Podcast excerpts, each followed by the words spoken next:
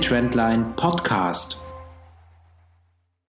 Ja, ich möchte euch ganz herzlich zu unserer ersten Ausgabe unseres MW Trendline Podcasts begrüßen.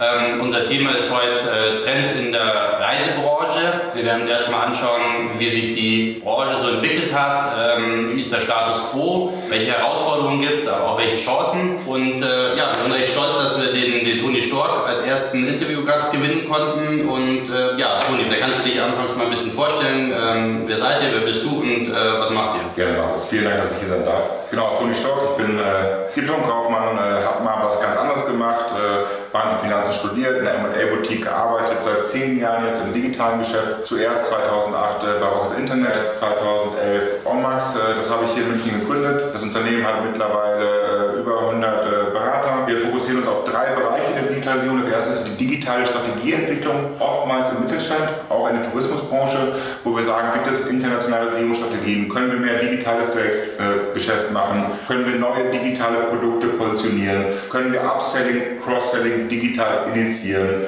sind solche Möglichkeiten eben da. Das ist das erste, das ganze Thema Strategie. Und das zweite ist eben auch Strategieumsetzung, wo wir viel machen in der Kundengewinnung, in der Trafficgewinnung, im Reichweitenaufbau, wo wir Plattformen machen, auch natürlich mit euch als Partner, wo wir natürlich verschiedenste BI, Tracking, Data Warehouse-Themen machen, um Daten messen zu können, Daten zu analysieren und dann eben auch datenbetriebenes Marketing zu machen. Und das dritte, was wir machen, ist eben das ganze Thema digitales Transaktionsgeschäft. Das heißt, wir beraten Finanzinvestoren, wenn sie Unternehmen kaufen, die digital aktiv sind. Ja, du hast ja schon gerade erwähnt, dass ihr euch schon sehr lange mit der Branche beschäftigt. Ähm, ich glaube, es gibt wenige Branchen, die so boomen wie die, wie die Reisebranche. Ähm, laut dem Tourismusverband, äh, dem Deutschen, äh, wurden letztes Jahr so viel für Urlaub und Reisen ausgegeben wie noch nie, äh, 190 Milliarden. Ähm, ja, da kannst du nochmal berichten, wo, wo du aktuell in, in, in, der Branche so die, die Herausforderungen siehst. Gerne. Eine große Herausforderung für die Unternehmen dieser Branche ist natürlich der Vertrieb. Das heißt, was früher offline war, ist mittlerweile online. Die Online-Penetrationsrate ist so hoch wie in fast keinem anderen Markt. Das heißt, die Unternehmen müssen online vertreiben, haben sie aber in der Vergangenheit nicht in dem Maße gemacht, dass sie dort Marktanteile gewinnen konnten. Deswegen sind große Portale aufgestanden, äh, als bestes Beispiel natürlich Booking, äh, die jetzt Provisionen ver verlangen. Und diese Herausforderung heißt im 2018 verstärkt digitalen Direktvertrieb zu machen, den Kunden wieder zurückzugewinnen. Dort eben versuchen, eigenständig Kunden zu gewinnen über digitale Kanäle, sei es über die sozialen Medien, sei es über Google oder sonstige Plattformen, um wieder an den Kunden heranzukommen. Das ist die erste große Herausforderung, die die Branche hat. Die zweite große Herausforderung ist, dass die Branche eigentlich sehr viel über ihre Kunden weiß. Sie weiß, genau, okay, der Kunde, als Beispiel, ich bin Betreiber einer Fluglinie, der Kunde fliegt zu diesem und diesem Zeitpunkt an dem Flughafen, er muss einchecken, vielleicht zwei Stunden vorher, er muss dann äh, wieder beim anderen Flughafen ankommen. Das heißt, das ganze Thema Cross-Selling, das ganze Thema Upselling auf datenbasierenden Modellen wird in der Reisebranche noch nicht, nicht betrieben. Das ist eine große Herausforderung. Das ist großes Potenzial, wo man den Kundenwert eben maximieren kann, indem man nicht nur ein Produkt anbietet, Beispiel eine Flugreise, sondern eben noch das Shopping-Erlebnis am Flughafen oder den Mietwagen am Flughafen, den Transfer zum Flughafen, viele verschiedene Möglichkeiten, äh, die dort äh, sich ergeben auf Basis von Daten. Von daher große Herausforderung in der Branche, vor der äh, die Branche da steht. Genau, also du hast gerade erläutert, dass das Thema ähm, Big Data, Datenanalyse, der, der, der Kundenzugang, Datenaufbau ein extrem wichtiges Thema ist und dass es noch nicht entsprechend genutzt wird. Was glaub, glaubst du, sind die Gründe, warum, warum die Branche zwar weiß, dass es wichtig ist, aber im Endeffekt dieses Potenzial noch nicht nutzt? Ja, auf jeden Fall äh, im ersten Schritt die IT-Infrastruktur. Das heißt, wir haben dort IT-Infrastruktursysteme, die veraltet sind, Daten, die historisch nicht gepflegt wurden und diese Daten zu verbinden, gerade auch, weil sie an unterschiedlichen Datentöpfen liegen. Auf der einen Seite kommt der potenzielle Kunde auf die Webseite, eine Session, dann konvertiert er, eine Conversion Rate, dann bucht er, hat ein Average Order Value, aber dann wird er irgendwann die Reise antreten. Das ist zeitversetzt. Man weiß aber, er wird die Reise zu dem Zeitpunkt an, antreten. Was passiert dann? Dann wird er sich einstecken, dann wird er an einem Flughafen sein, dann wird er einen Mietwagen brauchen, dann wird er, wenn er einen Flug gebucht hat, vielleicht auch so ein Hotel brauchen. All dieses Cross-Selling, all dieses Upselling auf Basis von Daten ist im Augenblick bei vielen Unternehmen eine große Herausforderung, weil sie die IT-Infrastruktur noch nicht haben, weil sie die IT-Infrastruktur bauen müssen, um die verschiedenen Datentöpfe in einen Data Warehouse zu bringen, um dann erstmal die Daten analysieren zu können. Genau, du hattest anfangs auch erwähnt, dass ihr sowohl für Mittelständler arbeitet, als auch für größere äh, Konzerne.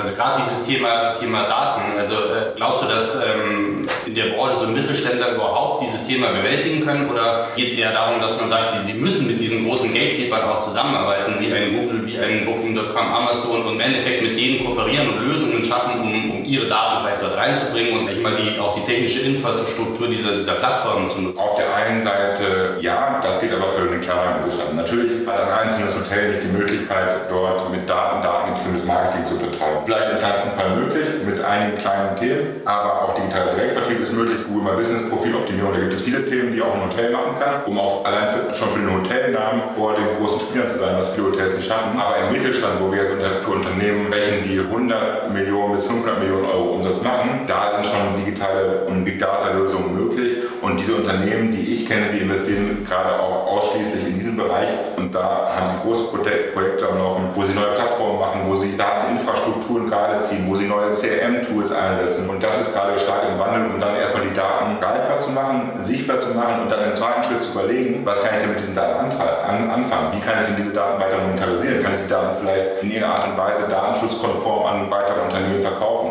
Und da eben doch für den Mittelstand, der jetzt nicht der kleinste Mittelstand ist, möglich, Vorteile zu generieren. Ja, du hast vorher schon darüber gesprochen, dass im Endeffekt all die Player versuchen, diese gesamte Customer Journey zu, zu monetarisieren, ähm, versuchen all die verschiedenen äh, Steps in der, in der Journey zu, zu ähm, digitalisieren.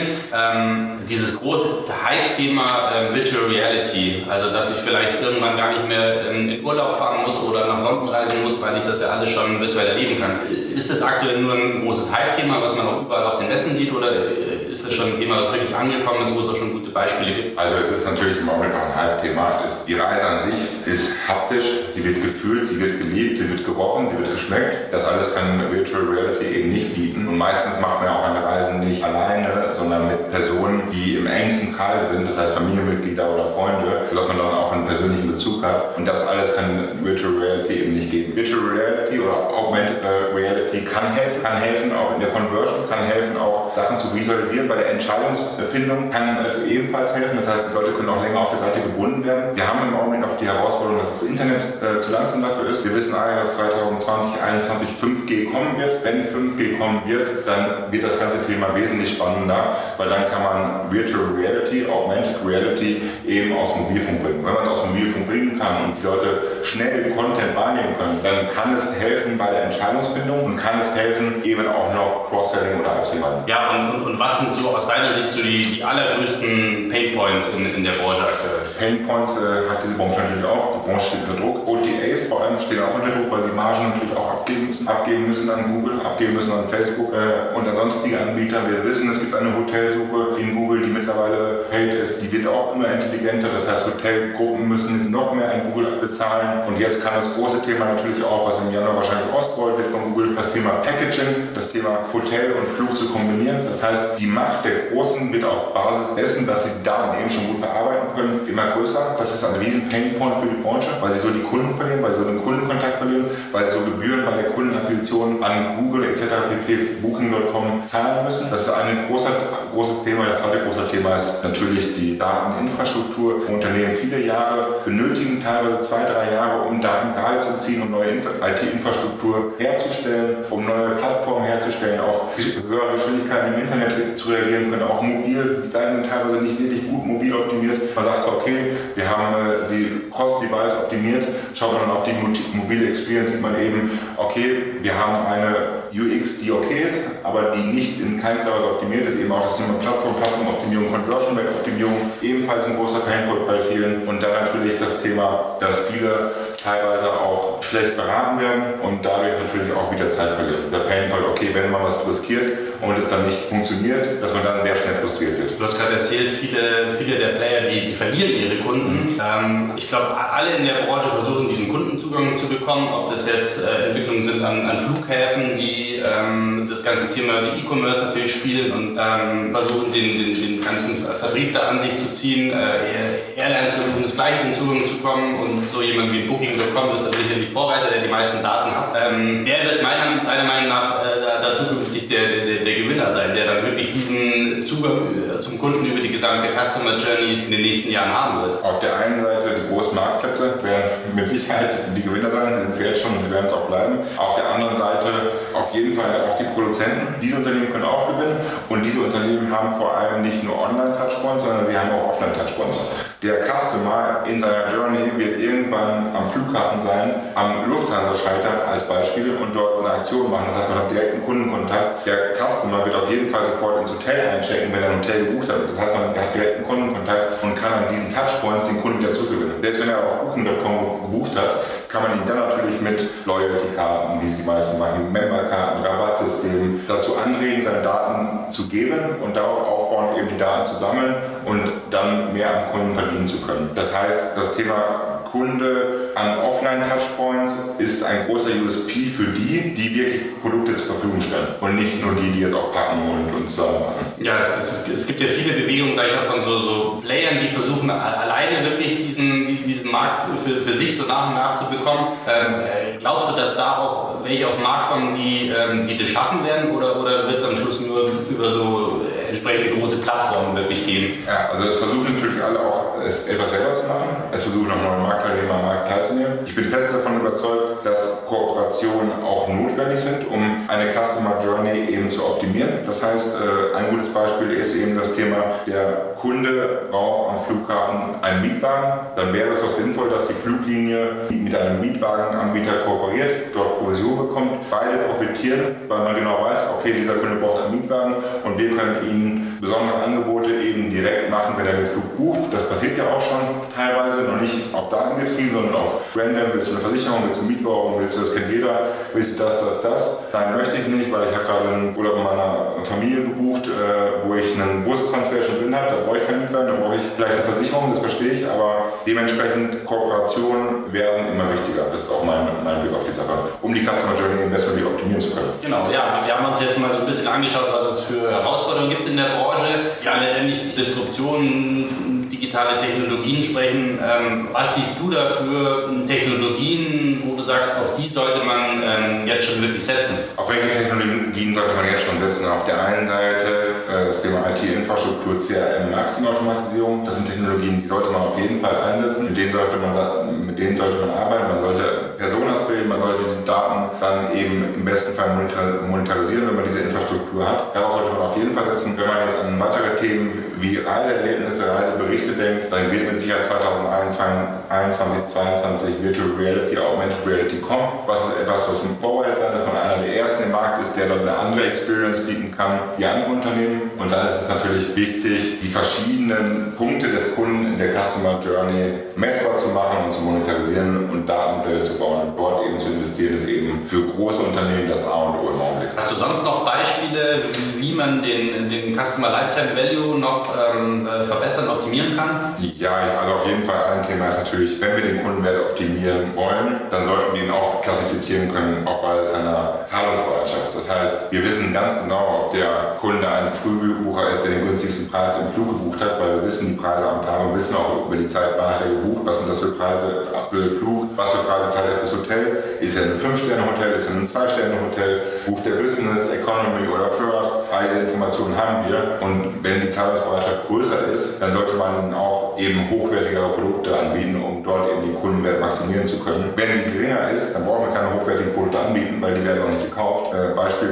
ist, jemand macht den Mallorca-Urlaub mit irgendwie äh, zehn Flügen äh, am Ballermann. Wenn wir dieser Person dann mit einer Rolex bekommen, äh, die gerade am Flughafen verfügbar ist, wenn er mit seinen zehn Kumpels aus dem Fußballverein zum Ballermann fliegt, dann wird er die wahrscheinlich nicht kaufen. Wenn man ihm aber sagen würde, hör mal zu, hier vorne am Flughafen kostet das Bier für euch alle 1,50 und da kostet 2 Euro, dann wird er wahrscheinlich zu einem Laden laufen, wo es 1,50 kostet und wird er 30 Bier kaufen, dann jeder von den äh, Jungs aus der Fußballmannschaft drei Bier hat. Genau, du bist selber auch viel, viel unterwegs, äh, fliegst viel. Wenn du jetzt mal schaust, so in, in zehn Jahren, wie wird da so ein äh, Reiseerlebnis ausschauen? Also mit der Bitte an alle natürlich wenig Papier.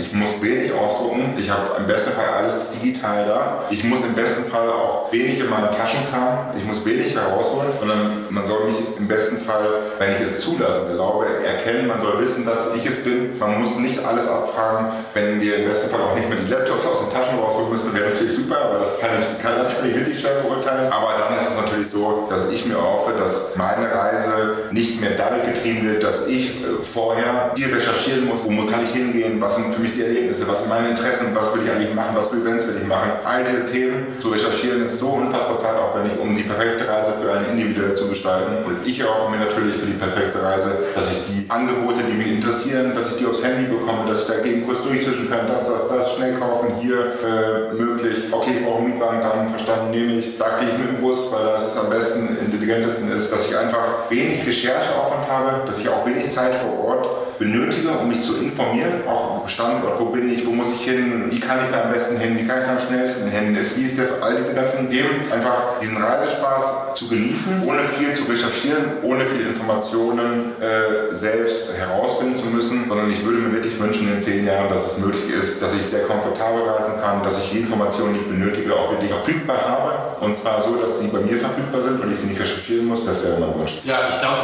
wir könnten jetzt noch ewig weiter diskutieren. Ähm, super spannendes Thema. Ich glaube, es ist sehr, sehr, sehr viel Potenzial in der Branche. Ähm, ich möchte mich aber trotzdem jetzt äh, bedanken bei dir, einmal für die, für die spannenden Insights, für deine Zeit und äh, genau, wünsche euch noch äh, weiterhin viel Erfolg mit Ommax. Ja, vielen Dank, Markus. Euch auch viel Erfolg mit MediaWave. Hat mich sehr gefreut, dass ich Gast sein durfte und äh, freue mich auf das, was noch alles jetzt äh, kommt. Bin sehr gespannt auf die Serie. Danke, ja, danke auch.